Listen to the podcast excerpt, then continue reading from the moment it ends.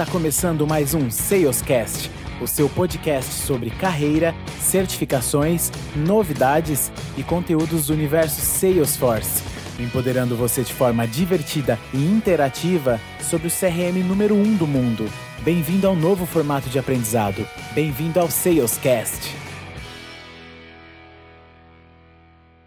Fala Trailblazer, tudo bem com vocês? Terceira temporada, estamos trazendo muito conteúdo legal para vocês aqui temas mega interessantes. Hoje falaremos de projetos ágeis complexos. O que, que são projetos ágeis? O que, que são projetos complexos? Fica ligado aí que a gente vai trazer muita novidade para você. E temos convidados, exatamente convidados no plural, muito especiais aqui para trazer bastante conteúdo para vocês. Eu, Felipe Moreno, vou ser o facilitador dessa conversa, junto com o Thiago Schmitz. Fala, Trailblazers, tudo bom? Maravilha. Guilherme Monteiro. E aí, galerinha, tudo certo por aí? Maravilha. E sempre nos bastidores lá dando todo o apoio pra gente, Tayan Guerra, o Tai e Rafaela Monteiro, a Fafá. Mas antes disso, você já conhece a InnoLevels, a empresa perfeita para profissionais de tecnologia, principalmente Salesforce. Deseja trabalhar com grandes projetos em CRM? Venha fazer parte de uma equipe pronta para entregar grandes resultados. InnoLevels, tecnologia aplicada por pessoas para pessoas. Bom, nossos convidados de hoje, além de um convidado especial que a gente está trazendo de fora, um outro convidado também é especial, mas já é de dentro da casa. A gente vai trazer aqui um dos idealizadores do Sales Cash aqui, Bruno Passos. Brunão. E aí, galera, beleza? Dessa vez num, numa vertente diferente aí. Muito bacana poder participar. Legal. Brunão, hoje, só para vocês se conceituarem aí, o Brunão, além de ser um dos nossos co-founders aqui do, do, do Sales Cash, Brunão hoje ele é PO lá na Ryzen, já trabalhou em Sul América, Deloitte, lá na Caixa Econômica também, alguns projetos da Caixa Econômica é, sendo, sendo de, da consultoria Deloitte, formado em Ciências da Computação. Brunão hoje ele é um cara que cara gosta de estudar, cara, porque ele termina uma já, já, já emenda a outra. Brunão hoje ele tem quatro MBAs, gestão de projetos, Health Information, Admin, gestão de negócios, e já dando um briefing aqui, já, e o Brunão já deu uma stalkeada nele, começou agora também a fazer um curso de PM lá na. Como chama, Bruno, a, a instituição? É, eu, eu e o Leozinho vamos fazer no Terra juntos. Legal. Product Manager lá do Terra, bem legal também. Bom, Brunão já deu um spoiler aqui. Nosso segundo convidado hoje para trazer bastante conteúdo para vocês aqui é o Leozinho. Léo, seja muito bem-vindo. E aí, pessoal, obrigado pelo convite. Maravilha. O Leozinho, só para a galera que não conhece ele, é o Leonardo Barreto. Hoje também ele trabalha lá na Ryzen como líder técnico. A gente já teve um episódio de Tech Lead aqui também, bem legal aqui. Se você não escutou, vai lá no episódio e dá uma, dá uma conferida, que teve bastante coisa bacana para vocês. Hoje o Léo, ele é formado em engenharia mecânica, estudou também na Alemanha, é, possui certificação de SAFE. Bom, ele vai contar um pouquinho na íntegra aqui para gente. É, seja muito bem-vindo, Léo. Bom, não diferente dos demais episódios, Brunão, você já é macaco velho, você já é da casa.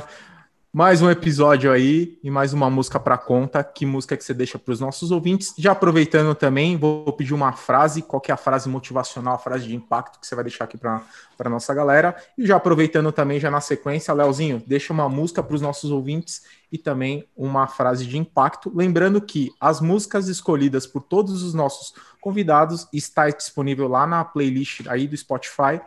Se você não, não escutou ainda, escuta esse episódio primeiro, depois vai lá na, na playlist do Spotify e confere todas as músicas que a galera vem deixando aí para vocês. Brunão, é contigo. Ô, Fê, obrigado, cara. Meu sonho era estar naquela playlist igual o Gui, né? Agora eu tenho a minha. E o Ti, eu tenho a minha oportunidade Gui... aqui. E o Ti também. O Ti, o Ti também, também. Falta eu agora. É. É, eu, eu vou escolher um, uma música é, do âmbito nacional é uma música do MC da Levante e Anda, que ela passa uma mensagem muito legal, tá? Então acho que é uma música bacana que passa uma visão muito de empreendedorismo, de tentar errar e sempre levantar. Então acho vou trazer essa música dessa vez, tá? E a frase que eu separei é uma frase do CEO da Reserva, né? Gosto bastante dele, acompanho bastante o Rony, né? E ele fala se o conselho é bom, o exemplo arrasta. Então uma frase que eu gosto bastante, tento usar no meu dia a dia como mantra. Bacana. Leozinho, que música que você deixa para os nossos ouvintes aí? Qual frase de impacto aí você também deixa para a galera? Honra aí também participar da playlist de vocês. Vamos ver se eu boto aí ao mesmo nível. é, eu acho que uma música que eu gosto pra caramba do artista e também tá sempre comigo, passando, passando, não, não muda e não sai da minha playlist, é Heroes, do David Bowie. Acho que é uma que sempre me toca. E é uma frase, cara, acho que é uma frase que eu não sei se é dele de verdade, dizem que é do Einstein, mas eu acho que é uma que guia muito também as coisas que eu faço, que diz assim: se você não, se você não consegue explicar de uma forma simples o que você está fazendo ou alguma coisa, então é porque você não entendeu direito, né? Então acho que até para o nosso dia a dia aí de produto isso se aplica muito, né? A gente tem que sempre tentar simplificar e passar de uma forma clara tudo que a gente está tentando fazer. Perfeito, Léo. Muito bom. Muito top, Leozinho. Obrigado aí por compartilhar.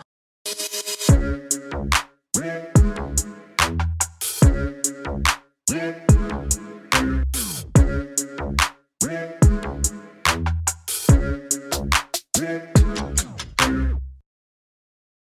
vamos aqui então no nosso primeiro bloco. Antes da gente começar a falar um pouquinho sobre Safe, sobre um pouquinho de projetos complexos aqui, já estou dando já até um spoiler para a galera aqui. Brunão, e depois já o Leozinho na sequência. Fala um pouquinho, é, numa forma resumida, a sua carreira mesmo. Você já passou por Sul América, formado em sistema, passou por Sul América, formado em projetos também, enfim. Uhum. Conta um pouquinho da sua carreira aí, como que de fato você foi cair de paraquedas e conhecer os seus forces também. Pô, legal, Fê. É, obrigado, né? De forma bem resumida, né? Eu comecei bem cedo, né, na, trabalhando na HP como analista de suporte, eu fazia ciências da computação na época, mas no curso de ciências da computação eu não me encontrei, né? Então eu não gostava de programar, até hoje eu fujo da parte técnica, o Léo sabe bem disso, mas a gente acaba tendo esse viés no dia a dia. Né? E aí eu tive a oportunidade de entrar na Sul América como analista de projetos e aí eu me encontrei. Né? E o meu primeiro projeto foi de Salesforce para migrar o Captiva, né? Você também já estava na companhia, você lembra muito bem. E desde então nunca parei de trabalhar com a plataforma. Já fui key user, já fui consultor, né? Hoje trabalho como PO da, da plataforma. Então minha carreira foi muito pautada na parte de business, né? Sempre tendo esse que a mais nessa parte híbrida de conhecer um pouco tecnicamente, né? E fui me aperfeiçoando, né, na parte de gestão de projetos, gestão de negócios, né? E até chegar hoje no cargo de, de PO dentro da, da Raizen, né? Que acho que aqui eu consigo colocar de, em, em prática tudo que eu aprendi, né? Então passei por Sul América, fiquei quase nove anos lá, Fiquei também um bom tempo na Deloitte aprendendo, que me ajudou bastante no meu crescimento técnico, né? E agora estou junto com o Leozinho aí na Raizen para botar o produto digital de pé. Então, acho que todas as experiências, né, em todos os nichos que eu passei, transformaram no que eu sou hoje. Então, acho que foram válidas, né, durante todo esse tempo. Legal. Brunão, antes do Leozinho começar a falar um pouquinho também da carreira dele, é, quais, em quais dessas passagens você teve seu primeiro contato com o Salesforce? Qual, qual que era a nuvem que você tinha ah, contato? Ah, Perfeito. A minha primeiro contato foi com o Service Cloud, né, na, na Sul América, né, logo no meu primeiro projeto, né, então a minha chefe querida Simone Tavares na época falou assim, pô, o Bruno tem ciência da computação, toma esse projeto aqui para você, né, então, eu tive esse meu primeiro contato, eu não sabia nada da plataforma, né? Então, tive bastante apoio da, da consultoria na época e acabei me apaixonando, né? Então, você vê uma pessoa que usava o Captiva, que tinha que abrir um chamado, né, para poder de fato ter um relatório, né? Pô, abrir um chamado para criar um relatório, né? E quando a gente falou que eles teriam autonomia para criar, foi muito bacana, né? Então aí eu comecei a me apaixonar com a plataforma e desde então nunca mais parei de fazer projetos com, com isso, né? Fui até para a área do Thiago para trabalhar cross com Customer Experience em Salesforce, né? Então foi, foi bem bacana. Então faz muito tempo, tá, Fê? Foi bem no comecinho da minha carreira, meu primeiro projeto foi em Service Cloud lá na Sul América. Legal, bacana, Brunão. Leonardo Barreto. Leozinho, conta é. um pouquinho da sua carreira aí, formado, formado em engenharia, como que foi isso aí, é. cair como agora até tech lead? Até hoje eu não entendo muito bem o que, que foi essa faculdade aí que eu fiz, mas o meu, o meu caminho, na verdade, foi um pouco inverso, né? Eu fui para engenharia porque, assim, apaixonado por exatas sempre fui, então foi um caminho ali natural quando eu estava fazendo, quando eu estudando para fazer faculdade, mas desde o meu primeiro estágio eu caí aí no mundo de tecnologia, né? Foi até sem querer, assim, um amigo me convidou, falou que tinha vaga na empresa dele para desenvolvimento, eu não tinha experiência com isso, mas falei, vamos, vamos experimentar, né, ver como é que é esse mundo. Fiquei lá cerca de um ano, só fazendo desenvolvimento, .NET na época, divertido, é, que não era super a minha praia, mas, cara, é uma coisa que aumentou muito o meu conhecimento, o meu contato com a tecnologia. E aí, depois de um tempinho, eu fui trabalhar com projetos, né? Gestão de projetos, e o início foi até projetos ágeis, ágeis raiz, cheio de documentação, cheio de procedimento. Foi, foram os meus primeiros contatos aí com, com esse mercado. E aí, depois disso, surgiu uma oportunidade de ir para São Paulo, né? Eu que sou aqui do Rio, de Niterói, surgiu a oportunidade de ir para São Paulo para a Raizen como trainee na área de TI. Não, como trainee, eu tive a possibilidade de conhecer a empresa como um todo, né? Então, ir desde lá para a parte agrícola e ver como é que era plantada a cana, entender como é que era a parte de produção mesmo de etanol, de, de açúcar, ver a distribuição nos aeroportos. Então, ter uma visão bem completa da empresa e também a visão bem completa da TI como um todo. Então, foi uma experiência super legal. E aí, já complementando o que eu sei que você vai perguntar, foi aí que eu caí no Salesforce, né? Então, uma dessa, dessas áreas que eu passei era a área que atendia o comercial, né? A área que hoje o Bruno PO. E é um, o, o principal sistema que eles tinham é o CRM, é o Salesforce, e eles estavam num super projeto de reimplementação. Né? Eles tinham o Salesforce desde 2008, estava com um projeto para colocar do zero, passar não só ir para o Lightning, mas colocar novos processos, fazer uma super evolução nessa transformação digital com objetivos aí de melhorar o dia a dia de todo mundo que estava ali nesse universo de CRM, suporte, tudo que participava desse dia a dia. Então foi aí que eu entrei, também mergulhei de cabeça, né? Da mesma forma como eu mergulhei no desenvolvimento por aqueles poucos meses, eu fui até onde eu pude e me, me encontrei ali também e estou aí até hoje. Não consegui ainda sair. Legal. Tá até comentando aí um pouquinho dessa questão do, de 2008, já é um bom tempo, né? Então, depois até a gente fala um pouquinho sobre boas práticas. Já tivemos até um especial aqui falando do que você não deve fazer em projetos é, Salesforce. Então, bem provável, acho que você deve ter se deparado em muitas coisas que hoje a Salesforce repudia totalmente, né? Então, é, algumas coisas. é. Brunão, vou fazer a primeira pergunta aqui para você. Tá Cara, bom. hoje como PO lá Salesforce, qual que é o principal diferencial que você vê quando você tinha, quando você era user lá, lá como que é seu dia a dia mesmo? Ô, Fê, bacana pergunta, né? É, eu, eu acho até engraçado, né? Se vocês verem essas páginas de zoeira de ágil, né? Todo mundo martiriza o PO, né? Então, uma zoeira pesada com quem trabalha com esse cargo, né? E o que muda um pouco, o Léo tá até dando risada, né? O que muda hoje do, do que user, né? Que eu era para PO, é, a, toda a responsabilidade do produto e da entrega é minha, né? E eu não faço isso sem o meu time, né? Então eu dependo de todo o time para fazer essa construção. Desde o dev funcional, né, até o arquiteto que me ajuda, o QA que garante a qualidade dos testes, né, o Léo que me ajuda com o deploy para a gente não, não cair nada. Então, o que muda, acho que assim, o principal é essa liderança indireta que a gente tem que ter, né? Então, da frase que eu tinha comentado do, do conselho é bom, exemplo arrasta, né? Se eu não tá alinhado com o time, se eu não participar, se eu não tá junto no dia a dia, eu não ver o que motiva, eu não descer a estratégia para eles para saber para onde o nosso barco está andando, né? Não só levar na sprint tudo que eu quero levar de produto, mas explicar para ele por que, que eles estão fazendo.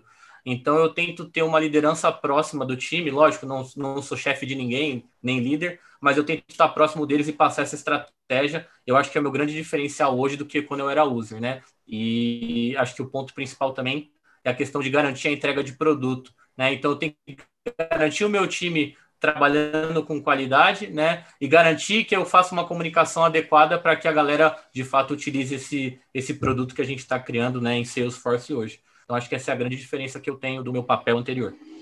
Legal, bacana. É... Leozinho, projetos ágeis. É... Quanto tempo você já atua de fato em projetos ágeis? Você comentou lá que era um ágil cheio de documentação. Era um cascágil ou já era ágil mesmo? É... como que é seu ponto de vista para essa questão desse desafio, dessa transição para esse framework aí? Não, na verdade, esse primeiro projeto que eu participei, ele era cascata cascata. Ele era o waterfall clássico, o PMBOK embaixo do braço. A gente estava até brincando que essa semana eu estava relembrando ele que a gente tinha que fazer documentação e a gente enviava para o cliente, aí eles abriam bug da documentação, e a gente tinha que corrigir o bug da documentação para depois aprovar e seguir em frente. Assim, claro, eram com contextos muito diferentes, né? Lá era, uma, era, um, era um serviço que a gente estava prestando até para um órgão é, público-privado, então tinha um contexto de controle, de criticidade muito grande, mas eu acho que esse é um ponto que é bem diferencial, né, quando a gente muda aí de projetos ágeis para cascata. É, mas a sua pergunta falando de quanto tempo, acho que estou aí uns quatro anos olhando aí para esse mundo ágil, né? Então tive essa experiência antes com, com o objeto cascata, mas o ágil ele traz aí uma flexibilidade, uma possibilidade, acho, de não é agilidade de ser rápido, né? Mas de encontrar o caminho que você quer seguir, voltar um pouco atrás, de cometer alguns erros, mas medir o que você está fazendo, traz essa possibilidade com muito mais força e com muito mais fluidez na conversa entre o negócio, o time que está fazendo desenvolvimento, quem vai testar, todo mundo acho que encara tudo isso de uma forma mais, mais fluida mesmo, porque tá ali para aprender junto, tá aí para melhorar em cada interação, acho que isso que é um diferencial. Bacana. Ô, ô Brunão, é, eu sei já que você, já, já dando uns spoilers aqui já, né? Sei que você já passou por alguns projetos que foi logo no comecinho, né? Dessa virada de, para o ágil, né? A gente sabe que não é não é simplesmente uma chave que você vira e fala a partir de hoje somos ágeis, não, é tudo uma questão de cultura e tudo mais. Só que você também participou um pouco desse movimento, porque na época, lá no, no projeto que você pegou da sua América, eu digo isso porque eu participei também desse projeto, e uhum. a gente estava naquele movimento.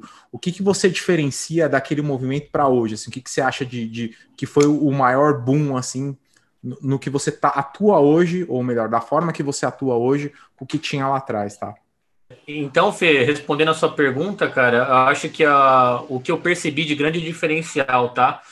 É que a gente vê muito no, no Scrum Guide, né? Conforme a gente for avançando com, com o time, ele vai ganhando uma maturidade maior, né? Então, hoje, como, eu, como a gente tá, eu e o Léo junto, a gente tá com, na 14 sprint. Cara, o time evoluiu tanto na parte do ágil quanto na parte de entregas de qualidade, numa velocidade muito absurda, né? Então é o mesmo time entregando uma velocidade 3x mais com essa maturidade. Então isso eu não tinha visto, né? Porque você fala assim, pô, o ágil é só framework, é os ritos e tudo mais. Mas quando você vivencia ele, você aplica, aí o papel do Scrum Master é fundamental, porque isso é rotina. Você tem que ter a daily, mesmo que não tenha nada para falar, você tem que ter, né? Então essa rotina trouxe uma maturidade muito grande que eu consigo ver a evolução do time, né? Em questão de entrega, em questão de velocidade, em questão de metodologia. Isso eu não conseguia absorver, né? Porque era tudo muito novo, né? Fim, em 2017, quando a gente foi todo mundo para o work, era um oba-oba, né? Pô, vou para o work trabalhar. Só foram selecionadas algumas pessoas para trabalhar com ágil,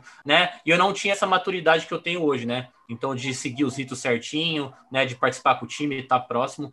Então, acho que o grande diferencial é tem que ter tempo para o ágil trabalhar uma maturidade numa velocidade legal, que é o que eu tenho hoje. Bacana. Bom, estão gostando aí do papo, Trailblazers, ficam ligados que aí no próximo bloco a gente agora vai trazer muito sobre projetos ágeis e complexos, não é somente ágil, a gente tem que colocar uma pitadinha aqui de complexidade para deixar as coisas mais gostosas e desafiadoras também. Fica ligado aí que tem muito mais temas para vocês aí no próximo bloco. Até mais.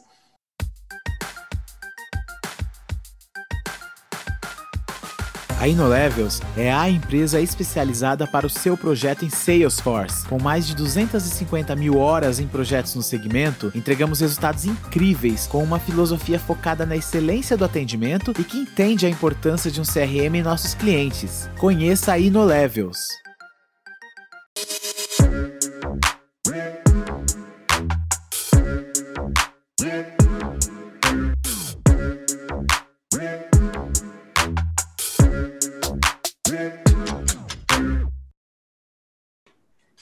Estamos de volta aqui no nosso segundo bloco. Agora a gente vai trazer um pouquinho sobre projetos ágeis, ou melhor, projetos complexos ágeis.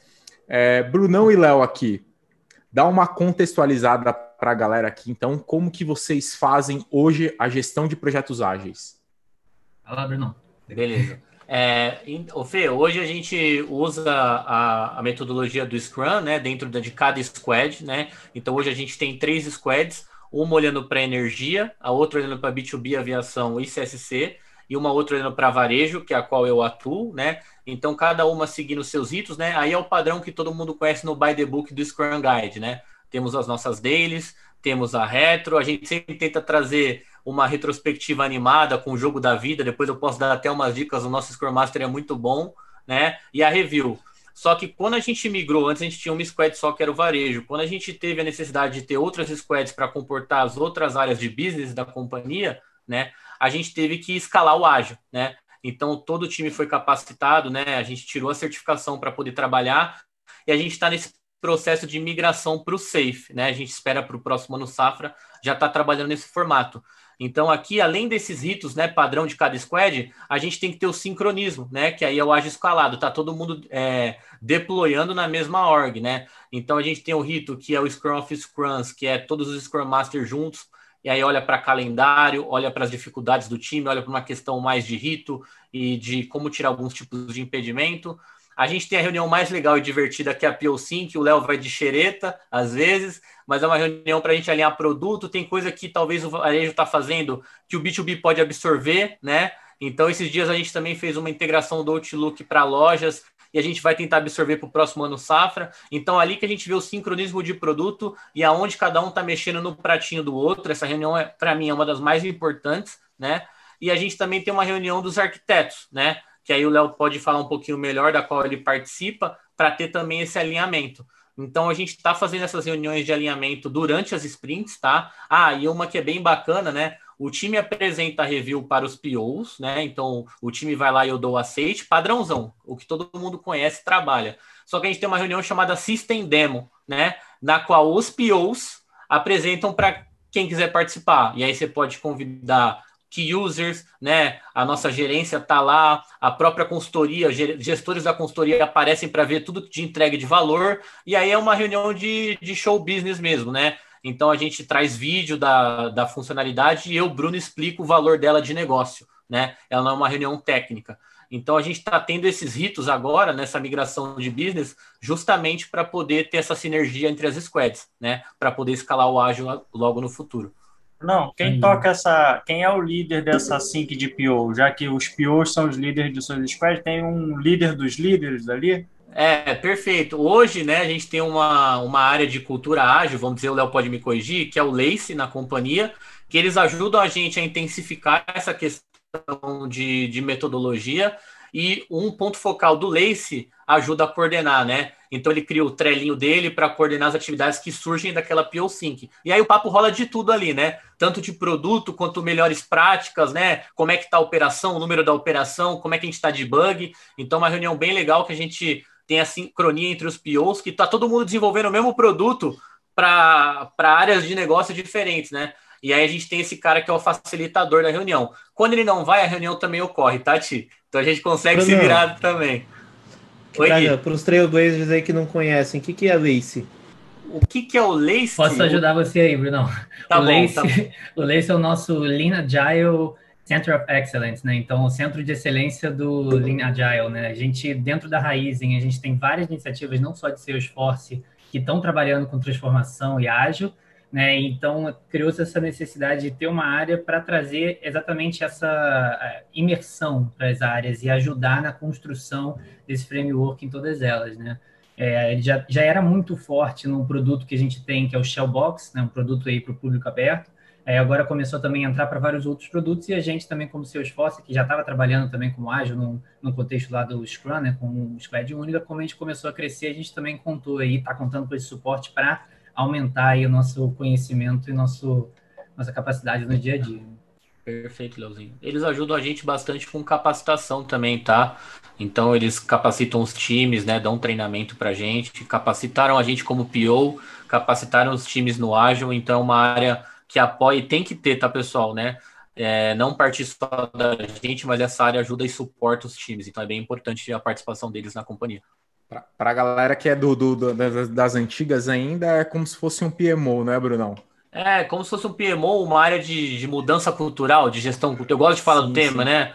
A gente tinha é. isso, né, Fê? Que era uma área de é. mudança é. e dava treinamento, né? Então, isso é extremamente importante, pessoal. Sem isso, né, o time por si só já tem as responsabilidades, né? O Léo como líder técnico, eu como PO, né? E além disso, aumentar é um papel de é, como eu posso dizer, aumentar a capilaridade do ágil, essa área nos apoia, tipo, 100%. Então, é extremamente importante. A gente pode é um falar como se fosse como se fosse a, a liderança do ágil para fazer com que o ágil aconteça dentro da empresa, porque a gente sabe que muitas vezes dentro da empresa existem silos, né? Infelizmente.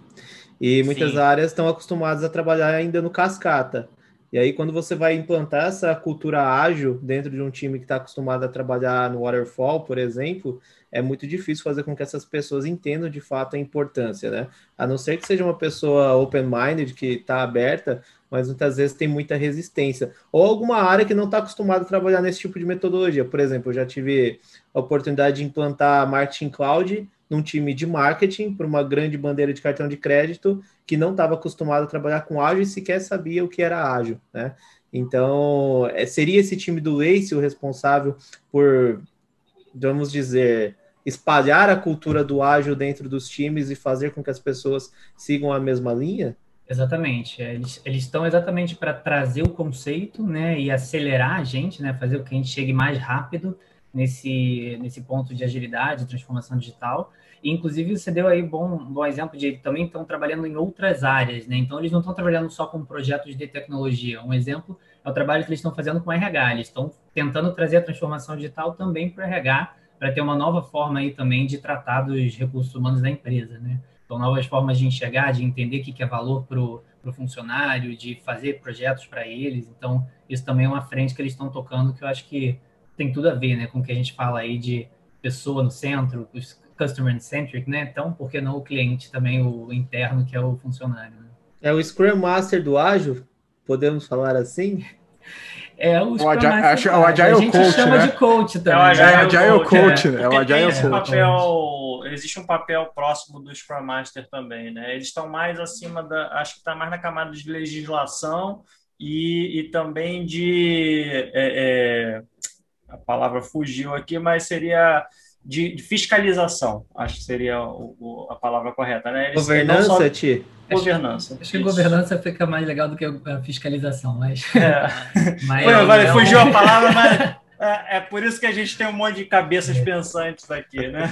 Mas é outra frente muito legal, só para adicionar também, que eles trabalham muito com a metodologia em si. Então, por exemplo, a gente está chegando numa área que a gente quer começar a entender aí qual que é o backlog, o que, que eles querem trabalhar, estão meio perdidos em priorização. Então, eles vão implementar, implementar um Inception, por exemplo, que são metodologias já conhecidas, fazer um Discovery. Então, eles têm também esses pacotinhos de, de dinâmicas né, que eles conduzem, né, que eles têm o, o know-how aí de conduzir. Então, eles também são responsáveis por essa, essa frente.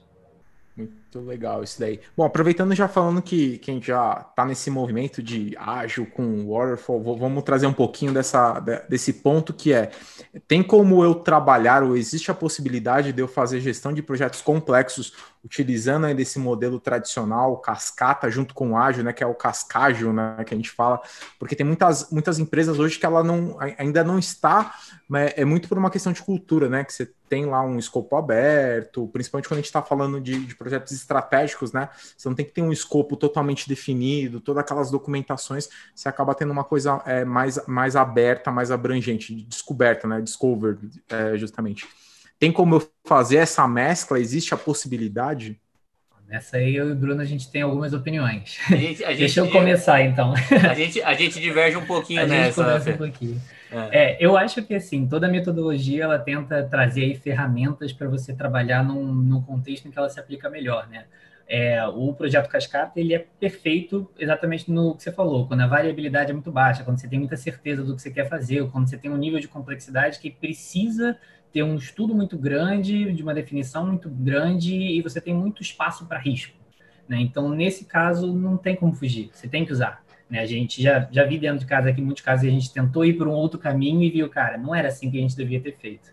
Né? E, o, o, e o ágil, ele tem todas as suas outras vantagens também, como eu falo muito sobre a fluidez que ele cria para o projeto, ao crescimento que o Bruno traz também sobre o quanto que o pessoal vai entregando mais e mais e mais, cada vez que eles estão mais conectados, sempre ligado muito mais a testar uma hipótese e entregar valor, muito mais ao algo que estava escrito porque alguém disse, ou alguma coisa que veio de cima para baixo. Mas eu tenho medo, acho que quando a gente compara e vê essa, essa questão de misturar muitas metodologias, a gente sempre tem, corre o risco de fazer o melhor dos dois ou ir para o caminho mais fácil e acabar fazendo o pior dos dois, né? Então, sempre que você tem um framework, ele é baseado numa experiência que muita gente teve, que muita gente colocou a mão e tem experiência para trocar e tem é, como voltar atrás, pegar lá no livro e ouvir o que, que os caras falaram que já deu certo, que já deu errado. Então, se basear num framework, eu acho que te traz essa vantagem. E quando você mistura, fica um pouco mais difícil e você corre muito risco de entender aonde que você tem que, para aquela situação, aonde que você tem que pisar. Então, eu, eu recomendo escolher um framework e seguir ele com um pouco mais de, de paixão.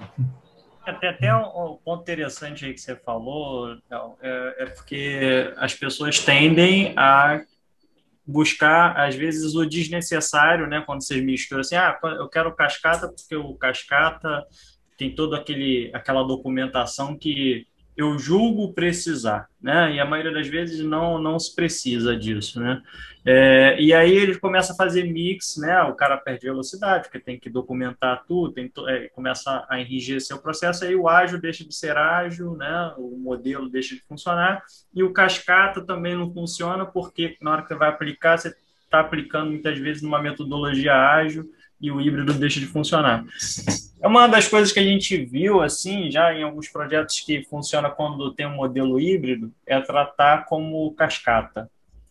Porque como cascata tem toda aquela parte de controle, então assim, ah, eu quero eu quero híbrido, então tá bom, a gente trata como cascata com nuances de ágil, tá? E não o contrário, porque o, o, cas, o cascata ele permite você agregar uma parte ali da entrega como um modelo diferente, né? Mas o ágil ele não comporta esse, esse modelo enrustido, né, do, do, do cascata.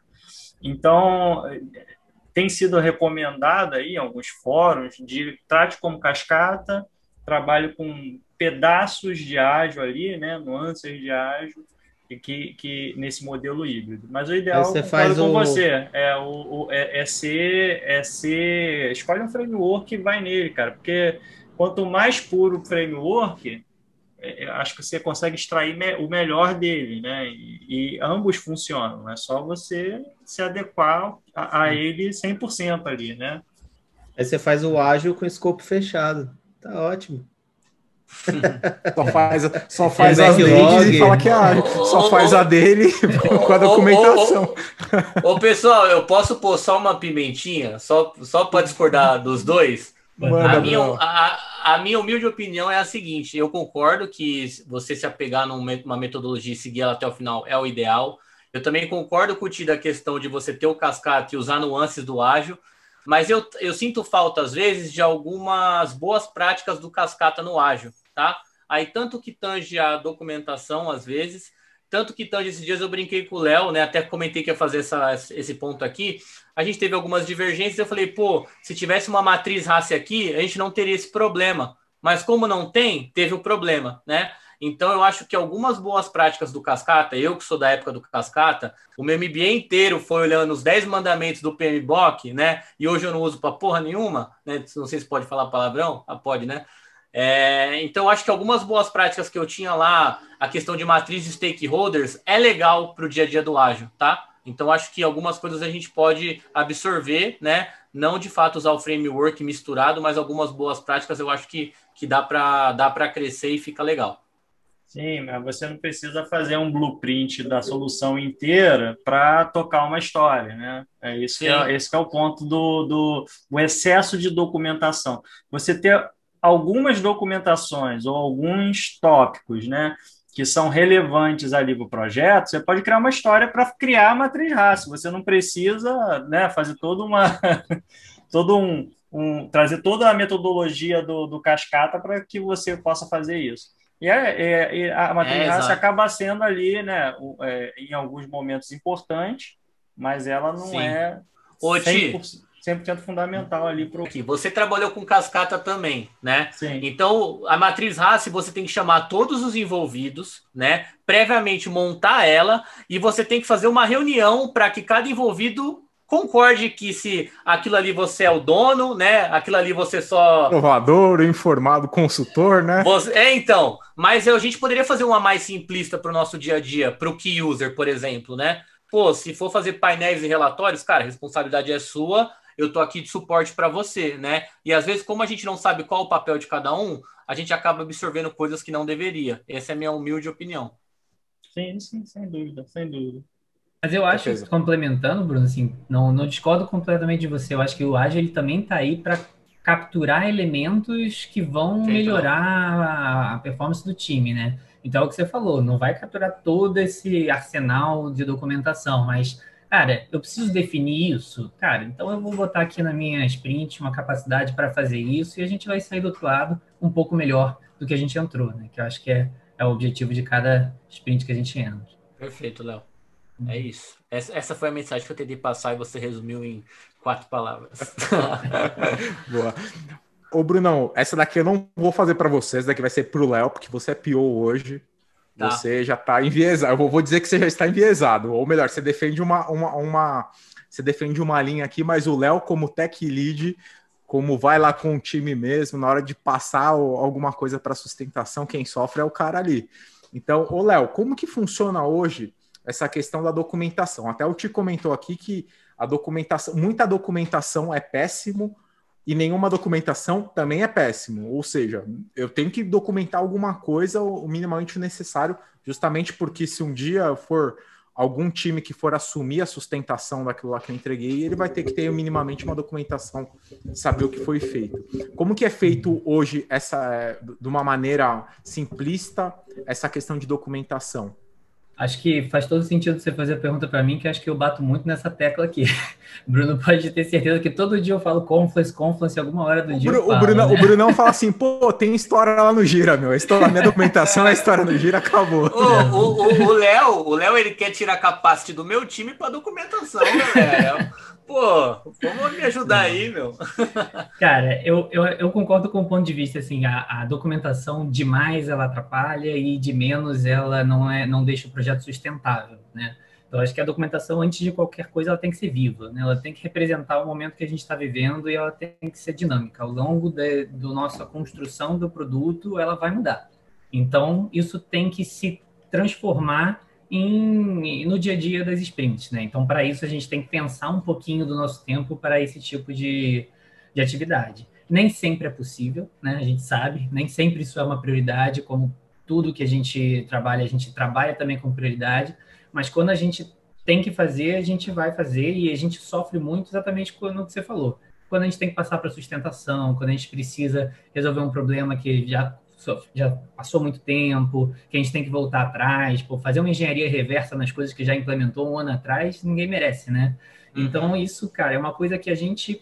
É, eu prezo muito, eu tento botar para o time para a gente fazer bastante, mas é uma coisa que é uma luta diária, então tentando evoluir cada vez mais, né? O uhum. é, que, que, que, a gente faz, assim, na, na prática, né? A gente usa o Confluence, o Confluence, ele é da, do mesmo fornecedor do Gira, né? Então, eles vêm como um parzinho, e ele é um, uma versão mais otimizada de um wiki, né? Não sei se o pessoal ainda um pouco mais antigo usava o SharePoint para fazer wiki dentro da empresa, né? Tem esse costume que funciona mais ou menos da mesma maneira, mas ele tem muitos outros recursos. Então acaba conversando com o Gira nativamente, então você consegue fazer um relatório e colocar lá dentro, trazer uma história ali para dentro. Então a gente acaba usando ele para linkar as coisas e fazer essa documentação viva. Né? Tô... Então ele tenta só para fazer um adendo só para fazer um adendo, é o mesmo fornecedor do Bitbucket também, para galera mais técnica. É. a gente tem os a gente, a gente pegou esse pacotinho. Né? Acho que a Atlantis, né? A, a empresa. É, a Atlassian. É. Lazian, não é? é? Eles é. têm, a gente pegou esse pacotinho aí, Bitbucket, Gira e Confluence e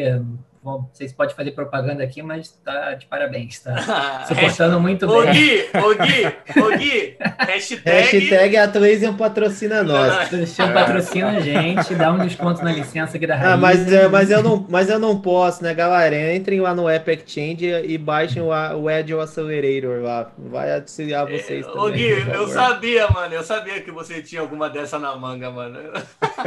Você é monstro, você é monstro. É aí uma pergunta aqui agora para vocês, tá mesmo para a galera que está começando a entender um pouquinho sobre Salesforce, sobre documentação.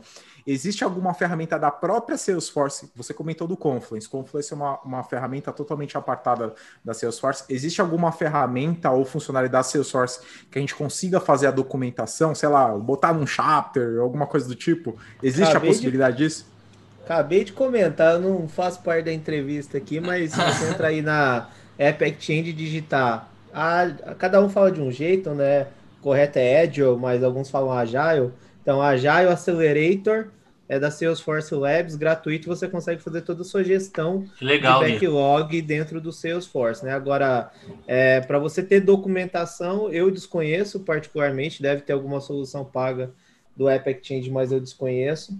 É, mas é possível ter integração do Salesforce com Gira e também com Fluency, tem a possibilidade também. E, e é isso, eu desconheço qualquer outra ferramenta, tá? Mas essa é a de Accelerator é muito bom, principalmente em instituições aí que não tem nenhuma ferramenta contratada e visto que é gratuito, você consegue fazer toda a sua gestão de backlog aí dentro do Salesforce, né?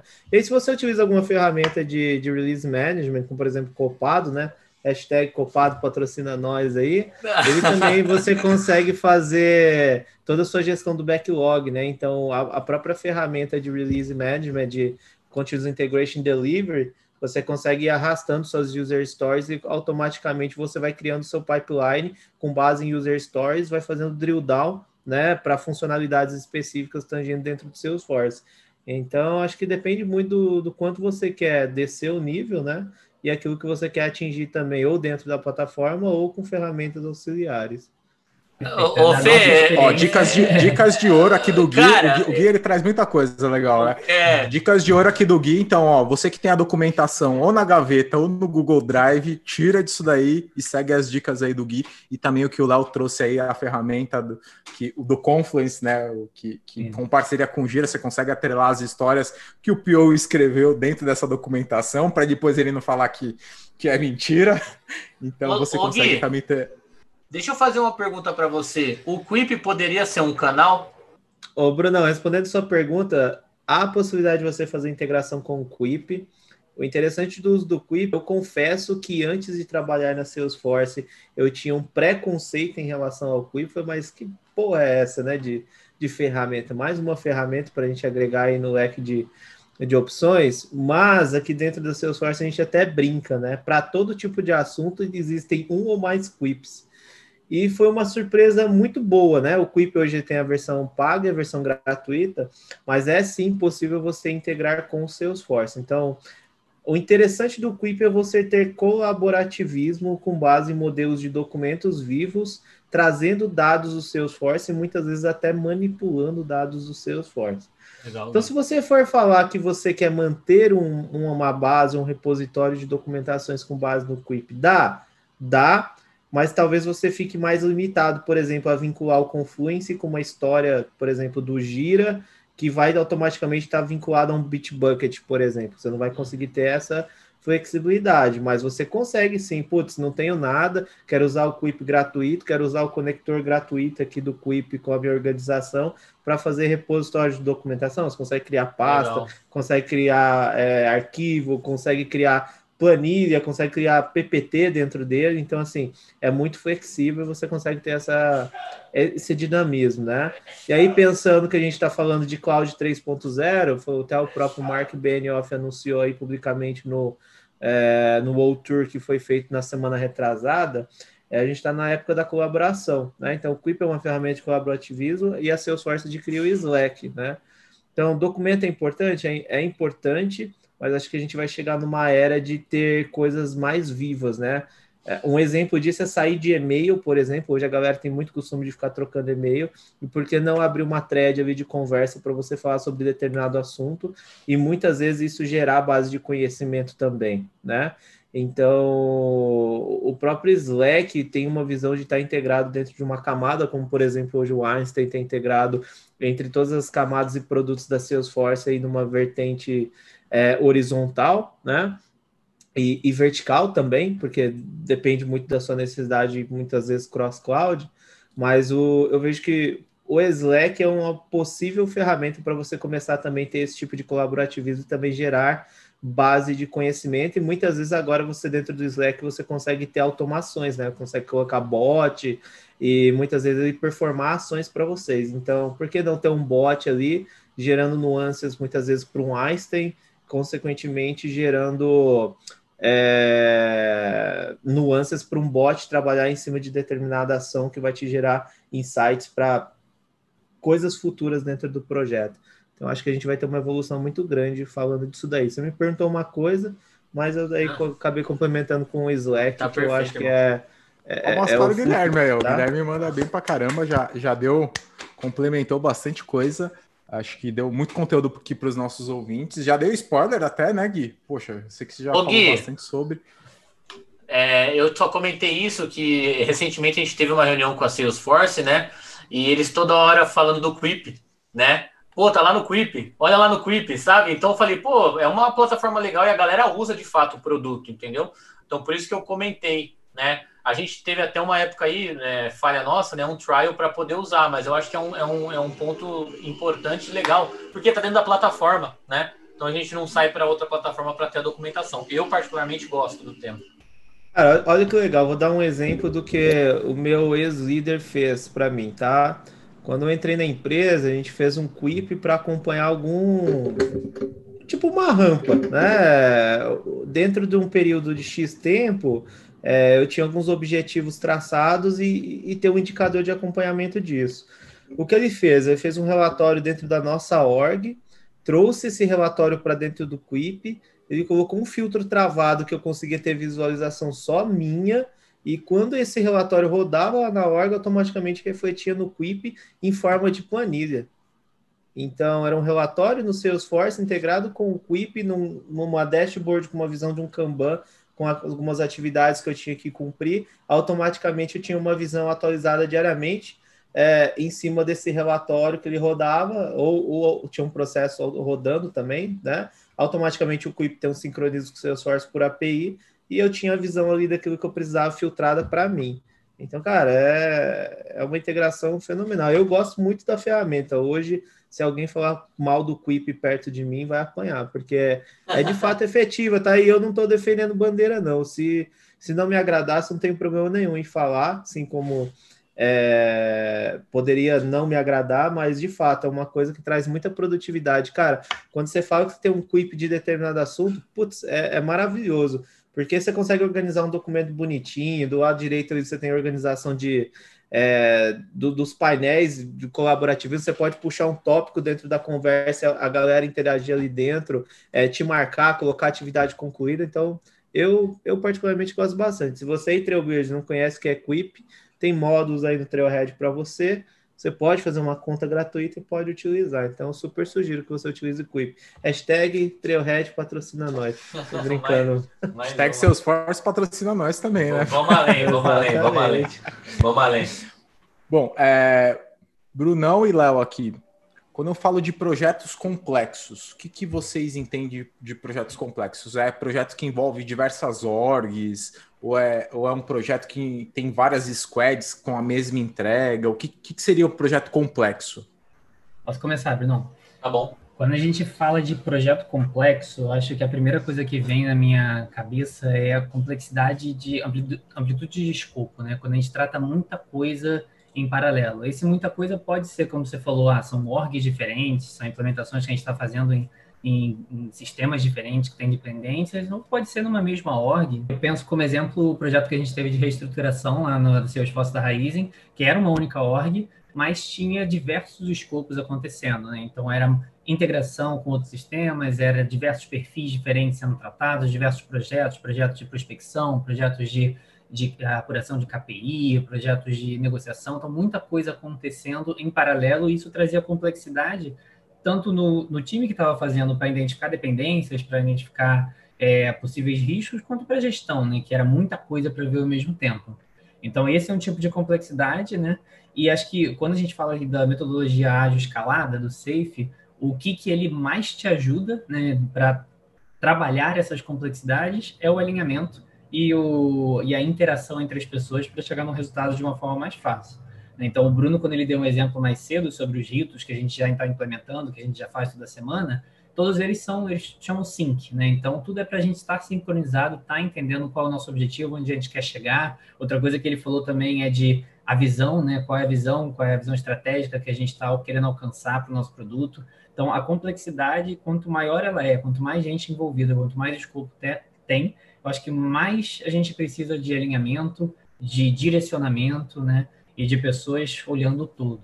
Então, acho que isso, para mim, diz sobre a complexidade de um projeto, e nem entrei aqui no projeto só ágil, projeto só Salesforce, acho que qualquer tipo de projeto, isso ajuda bastante, isso requer bastante a trabalhar a comunicação e, a, e o direcionamento. Deixa eu fazer só uma pergunta um pouquinho fora do escopo, mas existe algum framework que concorre com Safe, seja um framework que se diz melhor até, ou, ou muitas vezes um framework que vai contra o Safe? Vocês conhecem alguma coisa do tipo? Existem, eu não sei se eles se chamam concorrentes, mas existem outros frameworks que não são que não são safe para ágil escalado. Eu tenho muito pouco conhecimento, eu não lembro nem o nome deles, mas é, que eu já li um pouco sobre comparações, eles não vão em caminhos super diferentes. É uma estrutura, são um pouco diferentes, papéis um pouco diferentes, mas o, o tópico de a, alinhar com o cliente no centro, o valor sendo é, correr atrás do valor, né, e ter o, sua, esses sincronismos entre equipes, isso vai estar recorrente em todas as frentes, né, em todos os tipos. Perfeito. Só para complementar um pouquinho da fala do, do Leozinho, é, a questão de projeto complexo não é só entre N squads ou N, N times é, entregando na mesma org ou em orgs diferentes.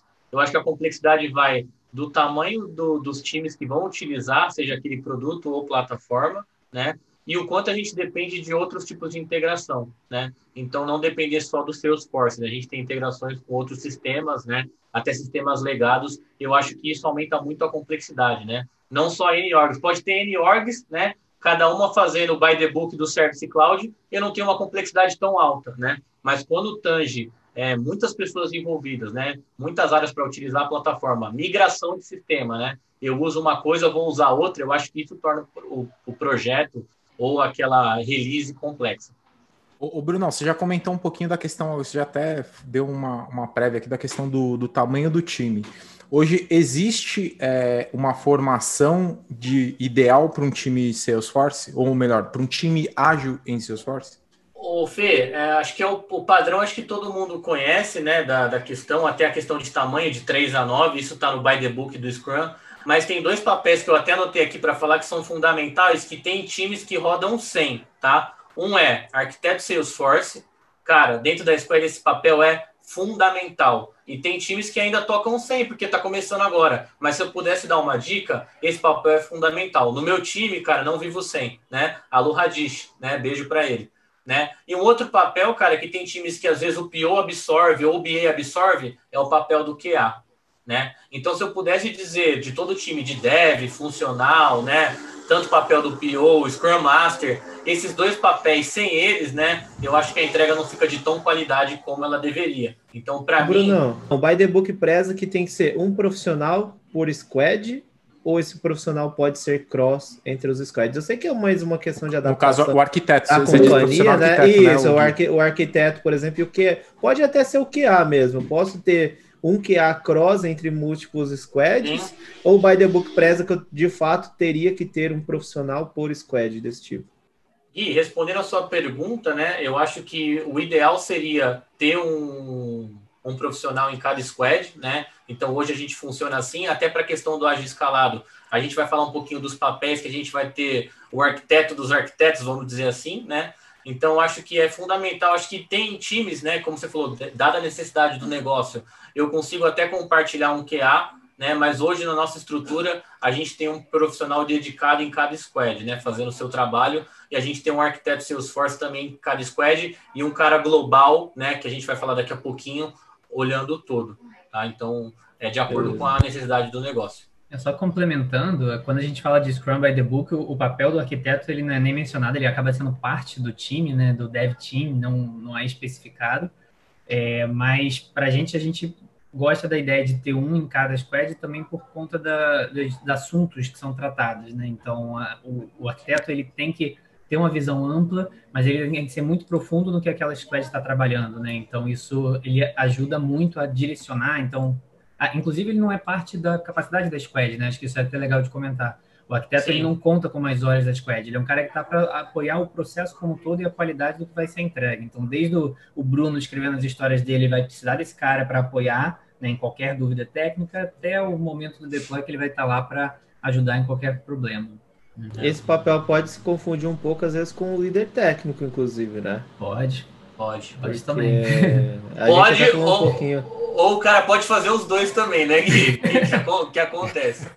É, exatamente, Pô, super concordo. A gente Agora, até falou, né, Fê, um inclusive, na... inclusive, falamos na última entrevista sobre, né, que o, o o, o tech lead sênior é o arquiteto júnior, praticamente, né? Só para a galera entender assim, né? Porque muitas vezes o cara faz meio que um papel, é, não leva o nome, mas é, exerce como tal, né? É, até, até o Renato acabou dizendo que não concordava muito com o título de arquiteto júnior, né? E aí me perguntou, puta Gui, o que, que você acha sobre? E aí acho até legal trazer de novo para esse episódio aqui, aí a galera compartilhar a experiência. Tinha uma líder minha, Carol Viola, que sempre me falava, né, Gui, para você saber de fato quando você já está no seu próximo passo de carreira, basta você parar e colocar a mão na consciência para ver o quão você está fazendo das atividades desse tipo de profissional, né? Então, acho que a, a limitação muitas vezes está no papel, ou no seu salário, ou no seu cargo, né, especificamente. Mas se você está buscando aí saber se você de fato está no seu próximo nível de carreira, é saber se você já faz boa parte das atividades dessa pessoa. Aí o reconhecimento vai vir, né? Se o reconhecimento não vir muitas vezes, você vai trocar de empresa, né, meu filho? É. Porque Ô, se você está fazendo sua parte. Hum. Tem uma frase que eu gosto muito que ilustra o que você falou: antes de ter, você tem que ser, né? Então acho que é bem isso que você falou, né? Então a pessoa já está fazendo a função de um analista sênior, né? né? Mas ela ainda é um pleno, por exemplo. Né? Então ela já tem atribuições, já toca coisas com liderança, mas ela ainda não é mas é por questão de tempo, né? Ela já está naquele nível, né, de conhecimento e de maturidade de trabalho. É, exatamente, super concordo e e sempre procurei levar isso do meu ponto de vista até para avaliação pessoal mesmo, né? Legal, é super né? importante a gente fazer uma reflexão de ver o quanto eu exerço da minha função bem e o quanto eu já exerço da outro, do meu próximo passo de carreira é, que eu posso evoluir, eu já venho exercendo ou que eu posso ser melhor, né? Então, hum. é super válido. Deixa eu aproveitar, vocês tocaram um pouco no, na questão dos papéis e, e, talvez não esteja claro a diferença do ágil escalado, né? É, qual, qual, é a diferença dele para a metodologia ágil tradicional que as pessoas conhecem? Isso se dá muito pela, pela questão ali também das squads, dos trens, né, dos papéis adicionais que se encontram. Vocês têm como dar uma explicação sobre é, esses papéis aí para que é, tire um pouco essa, essa dúvida e que se, certeza, né, que quem nunca viu o ágil vai estar com essa um pouco com essa dificuldade aí. É que o projeto vai ser mais seguro, tio. Não vai ter problema, vai todo mundo trabalhar é horário, vai ter overtime. É, é, safe, é isso. É, é por causa disso.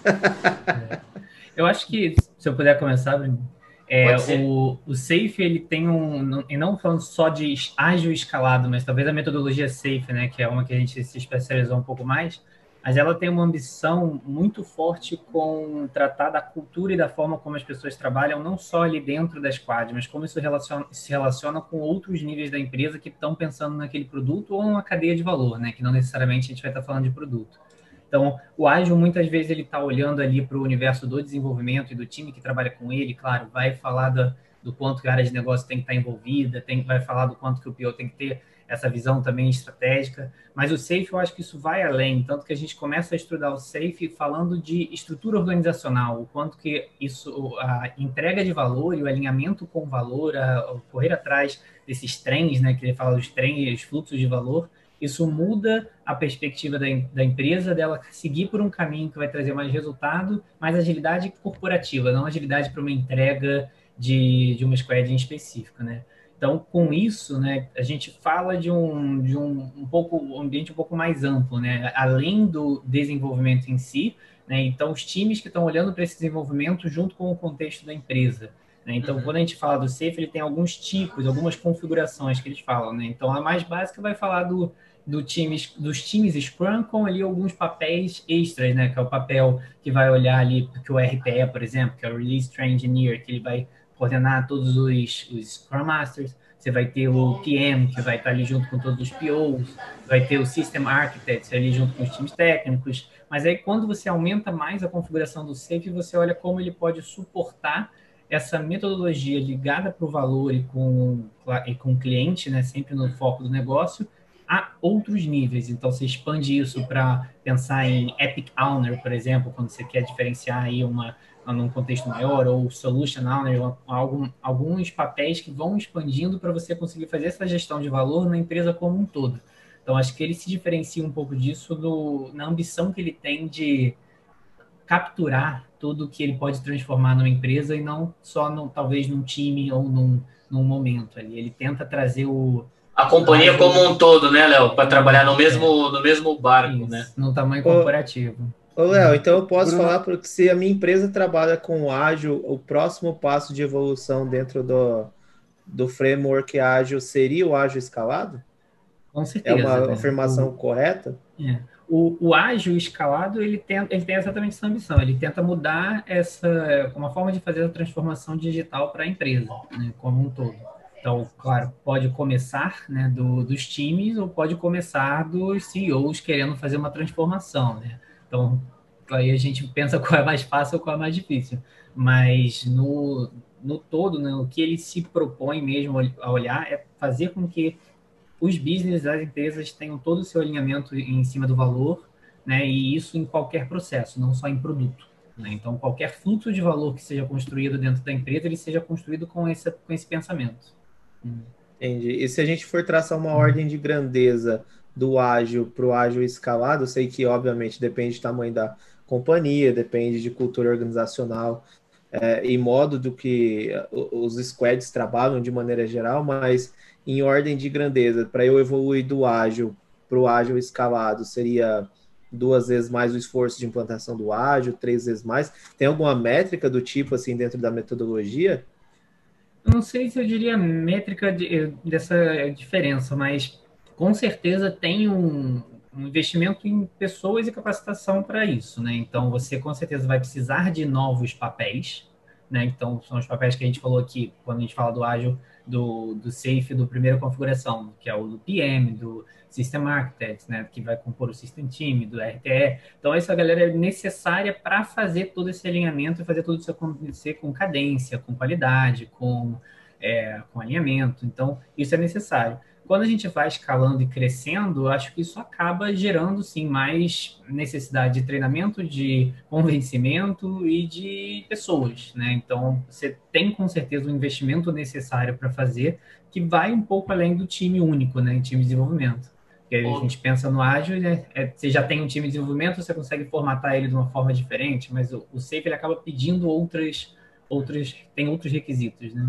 O, o Gui, aí complementando o Leozinho, né, como ele comentou, né, aí essa cultura ágil, hoje, por exemplo, eu como PO, o meu key user, ele toca o dia dele normal, ele tem pouca interação comigo, né, então o dia dele é cascata, o dia dele é de outra forma, né, a partir do momento que esse cara vira um BO, um business owner, ele mudou o formato dele de trabalho, né, então são papéis hoje, Gui, que é difícil, você jogar no Google hoje, ah, eu quero fazer um curso de RTE, cara, né, eu quero fazer um curso de PM, são poucas instituições, então acho que a parte de capacitação do time, né, a toda essa parte de mudança cultural, né, então o cara sempre foi gestor comercial, né, o cara é bom no negócio, né, mas ele tem uma visão estratégica legal, vamos colocar esse cara como BO, cara, é outro dia a dia, Gui, ele vendia, agora ele não vende mais, agora ele, ele pensa em produto digital, ó que louco, entendeu? Então acho que essa mudança é o que torna o safe um pouquinho mais complexo, né? Querendo ou não, o dev já trabalhou mais ou menos ali, né? Eu como PO já fui analista de projeto, né?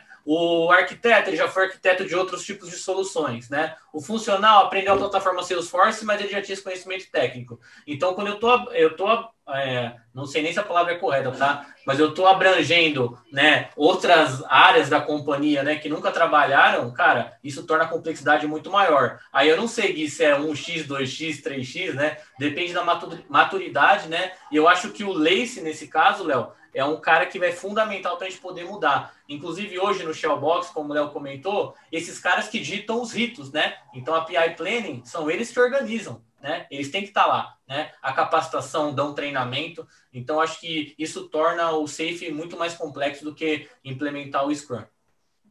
Uma pergunta para vocês dois, Brunão e Léo. Sou, é, sou o antigo gerente de projeto, né? PMBOK na veia. Tiago. É. Tiagão, Tiagão. É. Tiagão. Não, não joga fora esse conhecimento, traz tá? junto jogo, com você. Jogo nos, do, nos, dois lados, apesar de já não ter muito tempo de que pega esse projeto cascata, né? Em Salesforce, pelo menos, né? A gente sabe que uhum. SAP ainda tem muito projeto Tiagão, cascata. Depois que você tentou implementar o Asana com a gente, eu falei, cara, esse cara tem o PMBOK debaixo do braço, mano. Ali, aquele controle, aquele controle de atividades, cara, é o planejamento de projeto, não, Thiagão. Não, não, não, não, não, não. Aquilo ali era ágil, ágil. Mas a, a, ágil, não é só porque é ágil, a gente precisa. Tem, tem tudo ali. Era só seguir, era modelo de teste, não tinha documentação, não tinha nada, Bruno. Pô, que isso. tá, mas, mas eu vou pegar, vou pegar o gancho, por exemplo, o próprio Ti comentou que hoje em SAP ainda tem muito projeto cascata, né? Waterfall. Uhum. É, sou o antigo PM lá, Project Manager, PMBOK na veia. O quanto eu aproveito do PM dentro do ágil e, consequentemente, do ágil escalado? Sejam sinceros.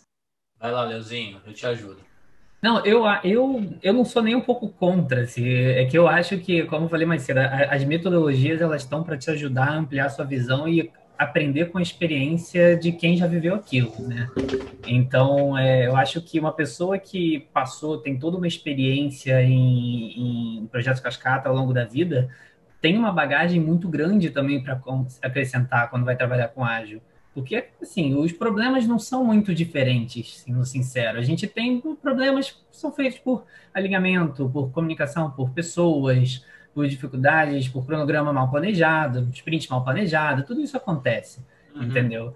Eu acho que, assim, a gente pensa no ágil, a gente pensa que ah, vai ter mais flexibilidade, você vai errar mais rápido, isso pode te ajudar, mas pode errar tanto, pesado também, né? Então, eu acho que ter a, cabeça de um gerente de projeto que já veio com todo esse arsenal do PMBOK é um cara que vai ter muito a acrescentar numa discussão. Com certeza. E vai questionar muito também. Com certeza. Porque ele vai bater de frente com muita coisa, entendeu? Principalmente ah. com quem está começando e vai entrar numa vibe de, ah, talvez é mais fácil, vamos começar a fazer de qualquer forma. Não, não é de qualquer forma. Também tem um framework, né?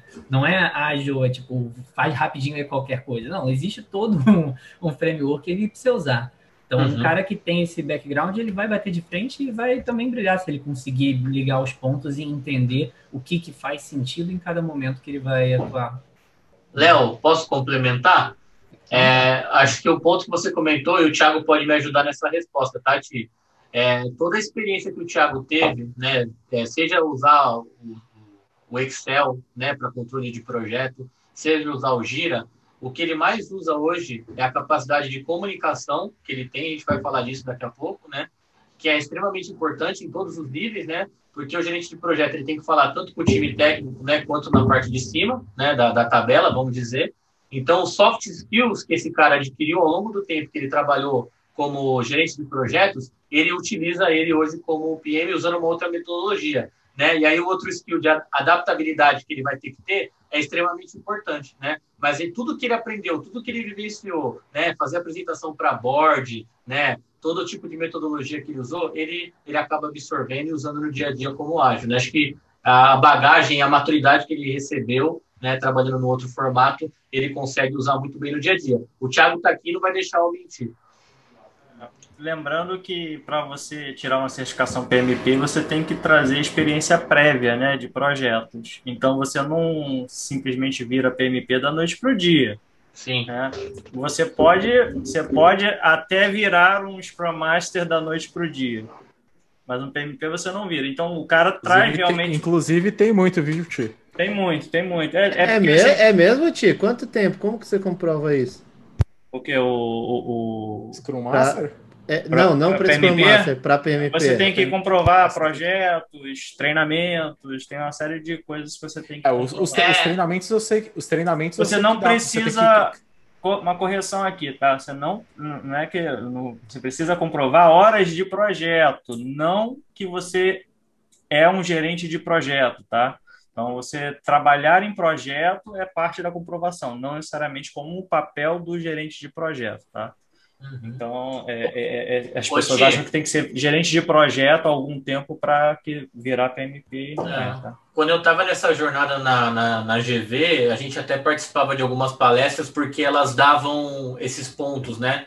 Esses pontos para você poder de fato tirar a certificação. PDUs. É, PDUs, né? PDUs. É isso. Eu, aí agora eu não vejo mais, né? Meu dia a dia é todo ágil, mas eu participei bastante tipo, para poder é, capitanear esses pontos aí. Faz, faz parte. Então, assim, essa questão da experiência prévia realmente vai agregar e, e todo o treinamento do PMP também é muito rico, né? Ele fala de gestão, de, de, de projeto no, na veia, né? Então, é bem legal. Claro, a gente leva para a realidade, tem algumas, é, é, destoa um pouco em alguns aspectos, né? Aquela coisa do, se você discorda, abandona o projeto, isso a gente não, na prática você não vê ninguém fazendo isso, tá? Pelo menos nunca vi, né? Quando você fala de você leva isso é, para um projeto ágil, realmente é, é, o, o ponto mais difícil do gerente de projeto é o desapego a toda aquela documentação que ele tinha, mas de resto ele tira de letra né? Porque ele, tem, ele é um cara que normalmente tem um, um bom controle, né? Ele já está acostumado, porque ele trabalhava ali com Excel, Project ou alguma ferramenta própria. Então ele já tem todo, todo aquele, aquele arsenal de controle, é, seja ele financeiro, né? Seja ele de equipe. Então ele consegue liderar bem ali o time, fazer bem o, o, o papel ali do Scrum Master dentro do, de um projeto ágil sem de grandes dificuldades, até de delivery leader também, né? É, cabe bem porque ele consegue ali coordenar até mais de uma squad tranquilamente, né? Episódio riquíssimo para vocês aí, Trailblazer. Espero que vocês estejam gostando. Passamos por tudo aqui já. Ô, Fê. Fica... Oi. Legal que virou uma mesa redonda, né? Todo mundo total, colaborando. Cara, tá é... legal, tá legal. Contribuição total. Bom, fica ligado aí, você que se interessou um pouquinho sobre projetos ágeis, fica ligado que no próximo bloco, o Leozinho e Brunão vai trazer muitas dicas de ouro, meu bloco favorito, né? Mas para você que quer ou se certificar, ou você quer saber um pouco mais sobre esse ágil, o ágil escalado, ainda você não sabe nem sobre o ágil, não, então vai primeiro vamos comer o boi por partes, né? Então pega a primeira parte do ágil, depois você vai no ágil escalado, e aí com certeza você vai é, ter sucesso aí. Fica ligado que no próximo bloco tem muito mais para vocês.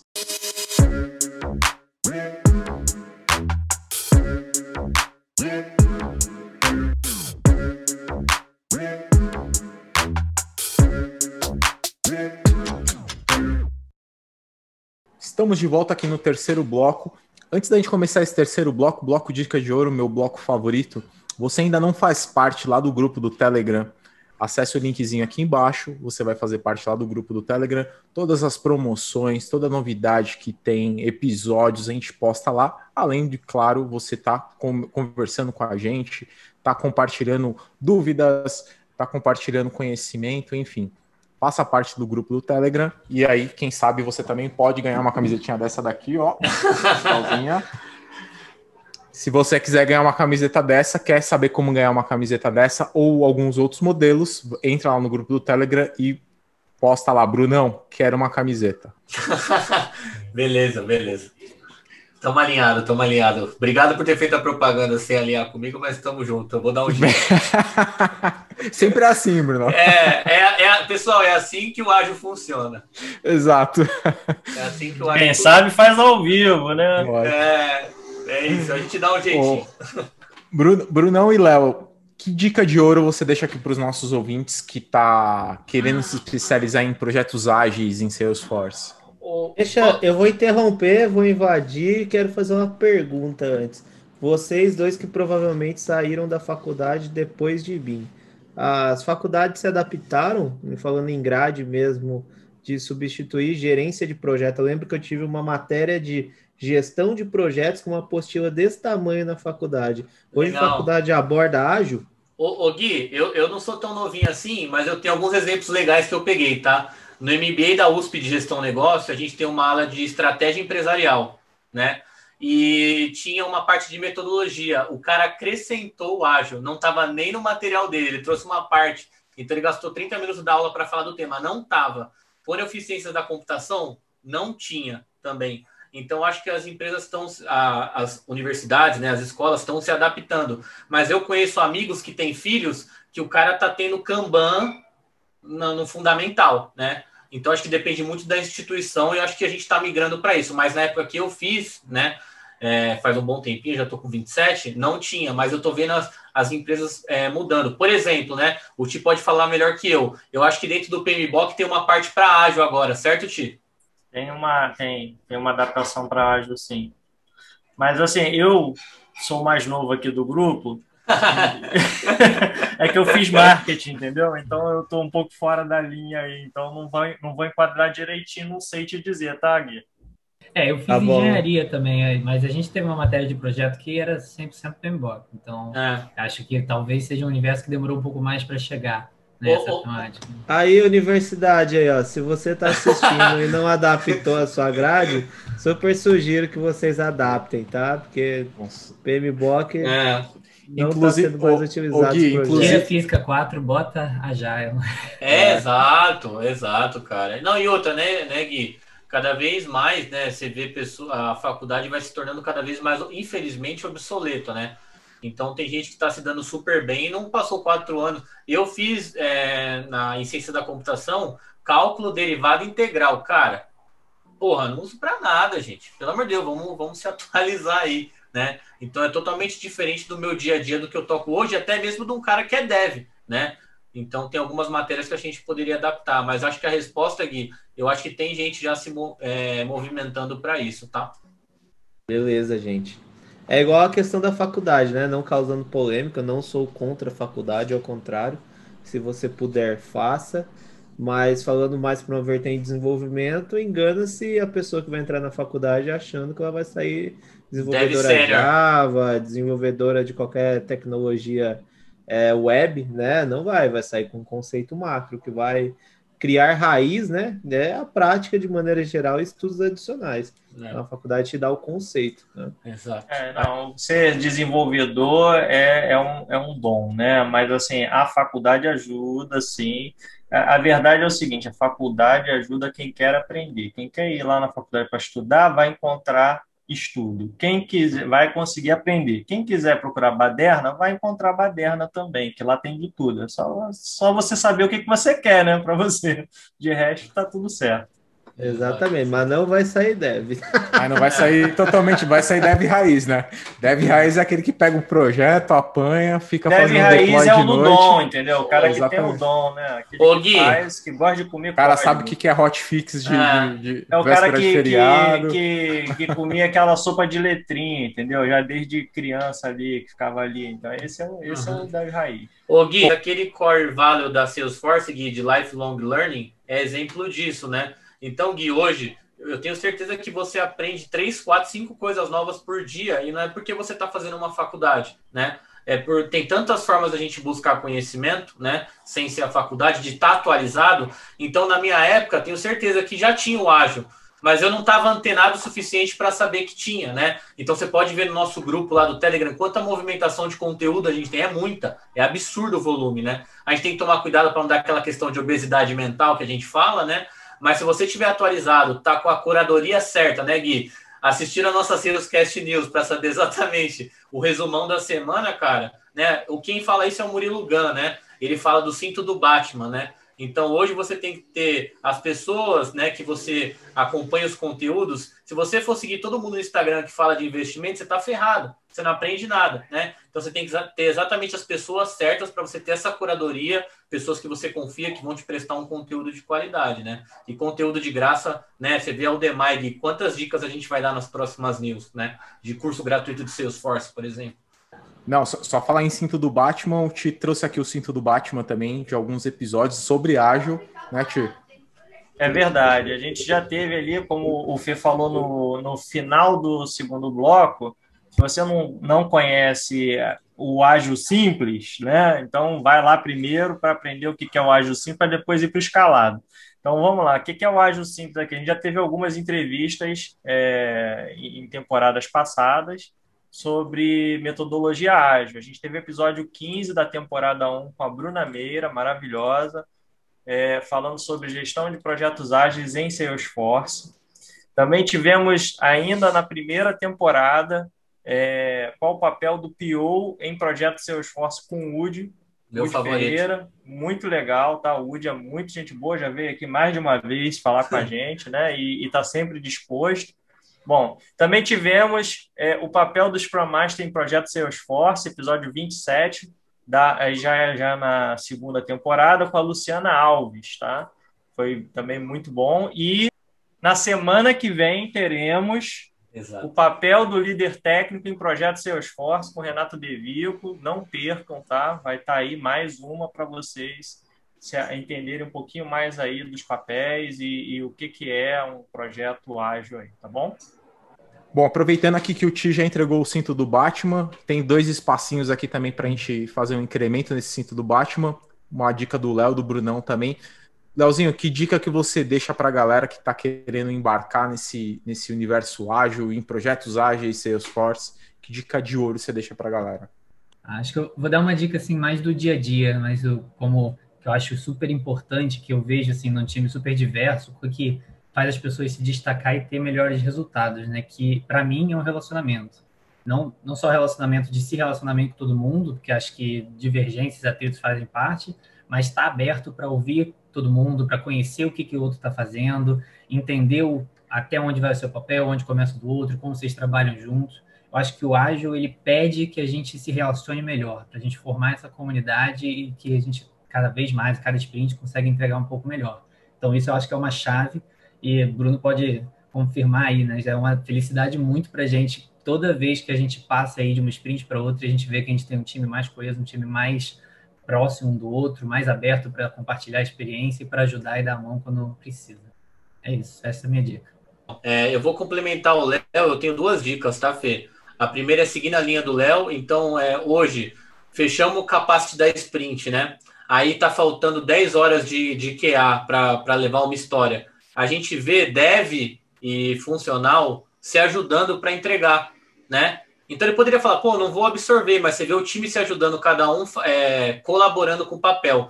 E como o Léo falou, as pessoas que mais se destacam é aquelas pessoas que também gostam de estar um pouquinho entendida do negócio, né? Não só me dá a história técnica definida aqui que eu vou resolver. Não, escuta o Bruno falando, né? E me dá a melhor, melhor alternativa técnica para fazer aquele tema. Então essas pessoas se destacam muito. Então se eu pudesse falar uma dica hoje, do Bruno trabalhando, tá, pessoal? Pode ser não o melhor modelo. Aquelas pessoas que se interessam pelo business e pelo resultado que aquilo dá de valor para o cliente são as pessoas que se destacam, para mim, tá? E a outra dica seria: você só aprende fazendo, né? Então eu vou trazer o curso aqui da T Exames que eu fiz de Scrum, né? A, trail, a própria Trailhead, aí curso de Salesforce na K2, fazendo propaganda aqui. Mas se você não vivenciar isso, se você não botar em prática, é, a gente não aprende, né? Então, acho que outra dica seria, pô, tô trabalhando como analista de projetos e tem uma vaga de BA, eu quero ir para o ágil. Cara, se você continuar como analista de projetos numa área, você não vai aprender, mesmo você estudando a parte. Então, você tem que viver aquilo, né? Então, pô, quero ser PO, mas ainda não, não tive a oportunidade de, de, de estar a fundo. Cara, vai procurar. Você só vai aprender vivendo. Eu virei PO sem saber o que era PO. Mas você aprende, você faz curso, você se capacita no dia a dia, você escuta o cliente, né? Então, acho que essas seriam as minhas dicas de ouro. Bacana, Brunão. O Brunão e Léo, é, tem alguma trilha no, no Trailhead que auxilie a, a galera que está querendo, que fala um pouquinho sobre ágil, fale, claro, de Salesforce, mas fale um pouquinho sobre ágil, faça uma mescla. Existe alguma trilha para isso também que auxilia a, a galera que está começando com ágil? Tem algumas sim. É, eu não, não fiz todas, eu vi uma ou outra, vi que elas já passam aí de uma forma bem bem aprofundada sobre o assunto.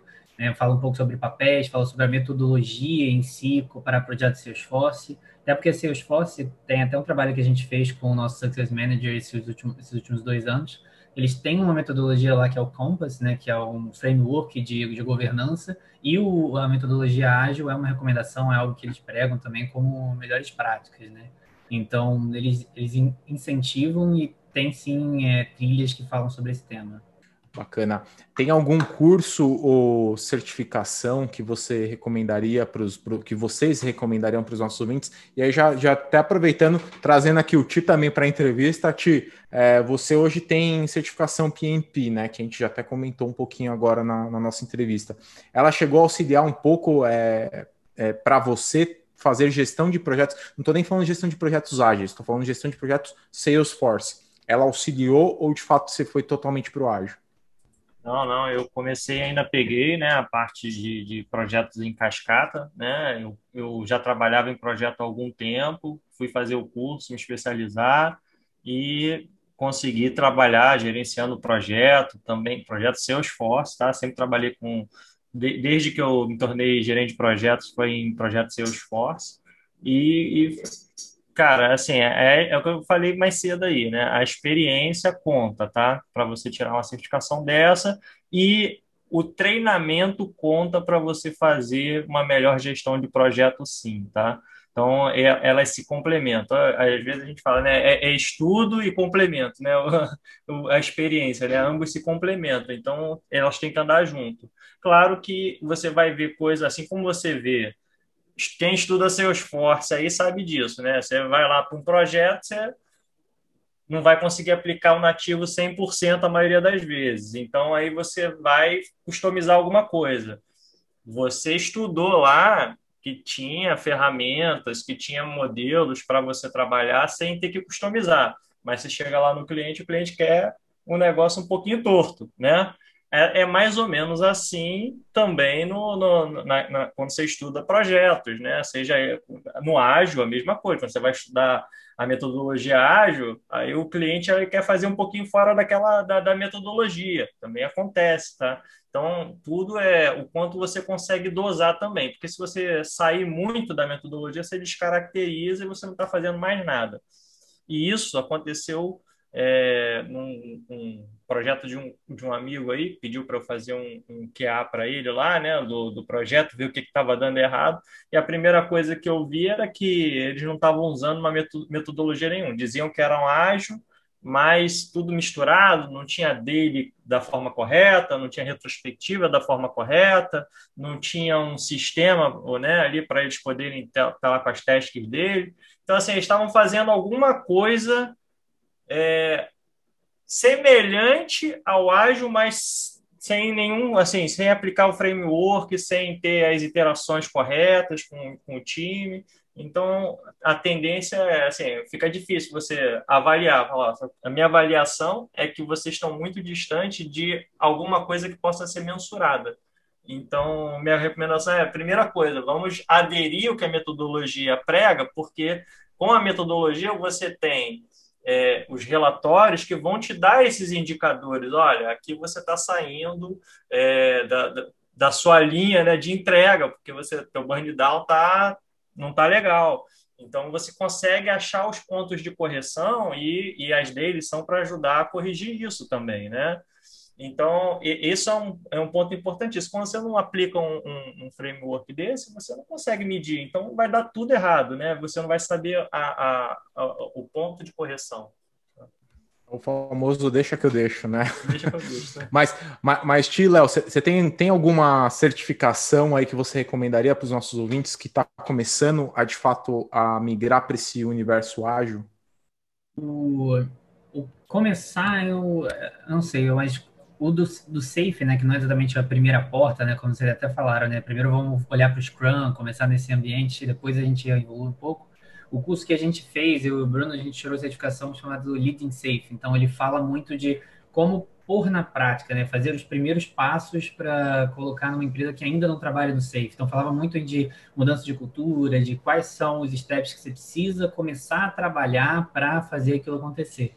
Então, acho que é um, também uma porta de entrada de alguma maneira que é bem legal. Então, aí é um curso lá do, do, do certificador do Safe mesmo, se chama Living Safe.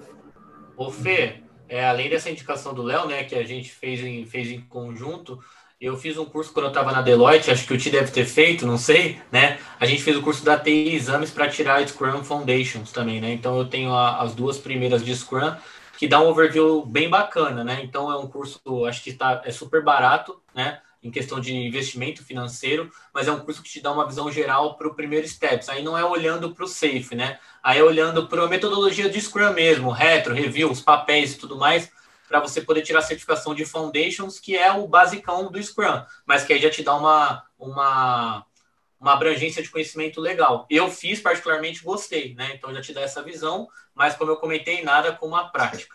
É, eu, eu, eu, eu tive sorte de pegar um, um projeto em Salesforce logo no começo, que estava metodologia ágil, e na sequência eu fiz dois treinamentos pela, pela Deloitte, que foi é, para dar treinamentos é, de metodologia ágil para outros. E aí a gente fez a metodologia ágil com toda aquela parafernália do Lego, interação entre os times. Legal, foi, legal. Foi, foi bem bacana. E, e, veio um pessoal lá de fora para cá para dar esse treinamento, porque não tinha aqui, na era, isso era 2016, a gente não tinha ali na Deloitte ainda todo mundo é, capacitado capacitado para isso. E aí eles também deram um, um modelo ágil híbrido, né? Então foi bem legal que a gente pegou já desde ali, a gente já estava estudando os dois modelos, né? Legal. E já houve algumas mudanças, principalmente no ágil híbrido, ele, ele foi alterado bastante lá por causa de, de coisas que a gente já falou aqui, né? Da questão do, do, do cascata se adaptar melhor ao ágil do que o ágil ao cascata. É, é perfeito, Ti. É, eu acho que esse leque de aprendizado que você teve te ajuda né, no dia a dia. E, Fê, eu trouxe também, eu vou deixar o link aqui, é, como se fosse um framework do Scale de Agile, em português, tá? Então é um guia, né, como se fosse um glossário dizendo o que é uma PI Planning, qual que é o papel do BO, e tá em português, então é bem legal. Aí eu deixo o link para vocês também, porque, meu, o, se o Scrum já é uma sopa de letrinhas, o Safe é 3x mais sopa de letrinha. Então eu vou deixar para vocês aqui esse, esse framework que dá para dar uma pautada legal e nivelar o conhecimento se alguém está com curiosidade do que é o Safe, né? Além do bom e velho YouTube, né, pessoal? O que é safe no YouTube, vocês também já. Né, tem aquele, ah, o que é o Scrum em 8 minutos, que vai aparecer no desenho. Cara, isso aí, não muda você pegar o Scrum Guide, aquele vídeo. Esse é o passo 1. Um. Esse, é, o é. Esse é o passo é, é, é, o famoso desenho da, da, daquela curvinha com Você sabe cacetinha é. no final, né? Todo mundo, né? Quem, não... Quem nunca jogou no YouTube é. para ver. Mas eu acho que, aí, brincadeiras à parte, né? Esse, esse glossário é, da, é, bem, é bem legal e eu vou deixar aqui o link para vocês também. Bacana, Brunão. Brunão, falando um pouquinho de. Agora, Brunão e Léo, né? Falando um pouquinho de atitudes aqui, leituras, pesquisas, podcasts, eventos aí, o que ultimamente vocês é, andam fazendo aí para dar um briefing para os nossos espectadores? De, é, estou estudando, estou lendo algum livro específico? O que, que vocês uhum. deixam de dicas aí? Dá um, um overview para a galera. Vou lá, Leozinho, posso ir? Beleza, Fê, é, acho que de livro eu já indiquei até na news, mas eu vou indicar de novo, né? Eu li o livro que aí vai de contra tudo que a gente falou, né? Mas no modelo positivo, acho que a gente tem que pegar boas práticas. Eu li o livro do CEO da Netflix, A Regra é Não Ter Regras, né? Então ele foge um pouquinho muito de metodologia, mas ali é como você dá autonomia e densidade de talento para o seu time poder atuar, né? Então o PO não precisa estar 100% do tempo, ele pode dar o bastão para um cara tomar uma decisão, arriscar às vezes, né? Então isso se chama densidade de talento. Vale muito a pena, o livro desconstrói muitas coisas que eu construí para mim, né? Podcast, pessoal, além do nosso, eu gosto muito do Resumo Cast, né? Que é resumo de livro, né? Então, pô, eu quero comprar aquele livro, eu não sei, pô, lá o cara resume em 50 minutos, dá um briefing bem legal de livro, né? Então eu deixaria também o resumo cast. E por fim, eu estou muito ansioso para começar o curso do Terra, né? Vou deixar aqui indicado porque eu já li boas recomendações, conheço muitos amigos que fizeram esse curso de Product Management lá, né? E eu e o Leozinho, dia 16, estamos lá para começar. Depois a gente traz uma outra oportunidade, o feedback para vocês. O Bruno é o cara dos cursos aqui dessa dupla, ele que sempre tem uma coisa para que ele está lendo, que ele está aprendendo, acho que eu absorvo conversando com ele. É, eu não sou muito do. Eu, eu, leio bastante, mas não sou muito da leitura business, acho que eu, eu vou mais no caminho aí do resumo cast, então eu sigo na mesma, na mesma é, sugestão aí do Bruno, né? Mas se puder deixar também uma literatura, alguma coisa diferente aí para o pessoal que gosta. Acho que eu deixei minha música favorita lá no início, vou deixar o livro agora, acho que 100 Anos de Solidão, do Garcia Marques. A gente sempre se inspira um pouquinho aí também na forma que as pessoas escrevem suas histórias.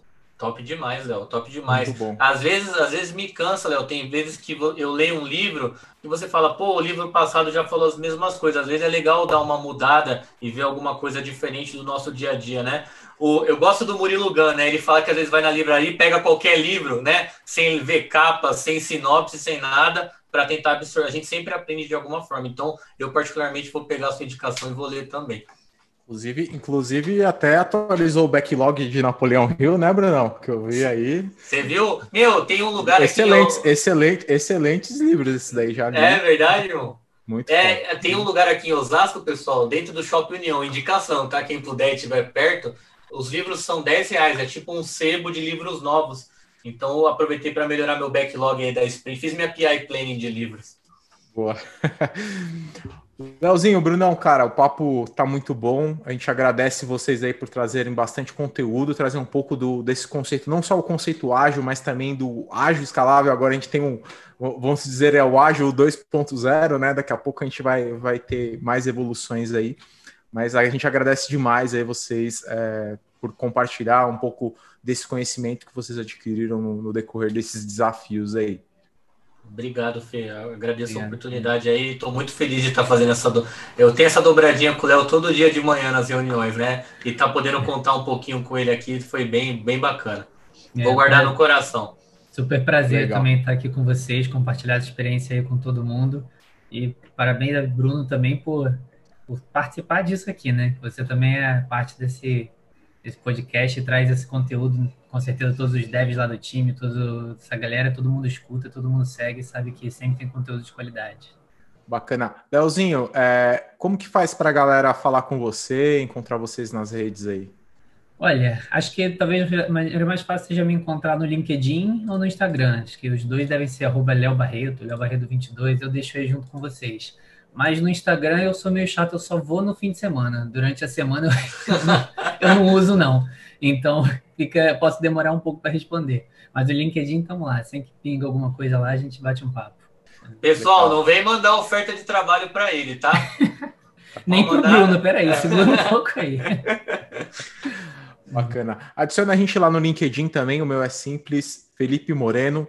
Se você faz parte já do Clubhouse também, a gente está fazendo umas salinhas legais lá. Arroba Felipe Moreno também, simples assim. Thiago Schmitz, como que faz para a galera encontrar você? Assim, assim. É isso aí. Thiago com H, Schmitz, S-C-H-M-I-T-Z. Bacana. E não deixa de mandar seus comentários, feedbacks nas nossas redes também. Tudo site, fanpage, é, Facebook, Twitter, Instagram, tudo, arroba Salescash e arroba canal Salesforce Brasil. E não esquece de adicionar lá no Instagram também a Fafá, nossa editora-chefe aqui que entrega todos esses conteúdos lá no YouTube para você. É Rafa CL Monteiro, facinho assim. E se você quiser também me adicionar no Instagram, já vou aproveitar aqui, felipemoreno.br. Este episódio é um oferecimento dos nossos parceiros da InnoLevels. A InnoLevels é uma empresa que oferece soluções, serviços e consultoria em TI com uma equipe multidisciplinar e capaz de entregar grandes resultados com agilidade nos projetos Salesforce, integrando com outras tecnologias. Conheça a InnoLevels. Para você que está escutando a gente pelo Spotify, não deixa de clicar no botão seguir. Toda vez que sair um episódio novo, você vai ser notificado. Para você que está escutando a gente pelo iTunes, deixa as suas cinco estrelinhas, comenta que a gente vai ler todo mundo e vai responder lá. Até mais e até o próximo episódio, terceira temporada recheada de coisas. Valeu, gente! Valeu, galera! Valeu, pessoal. Obrigado aí.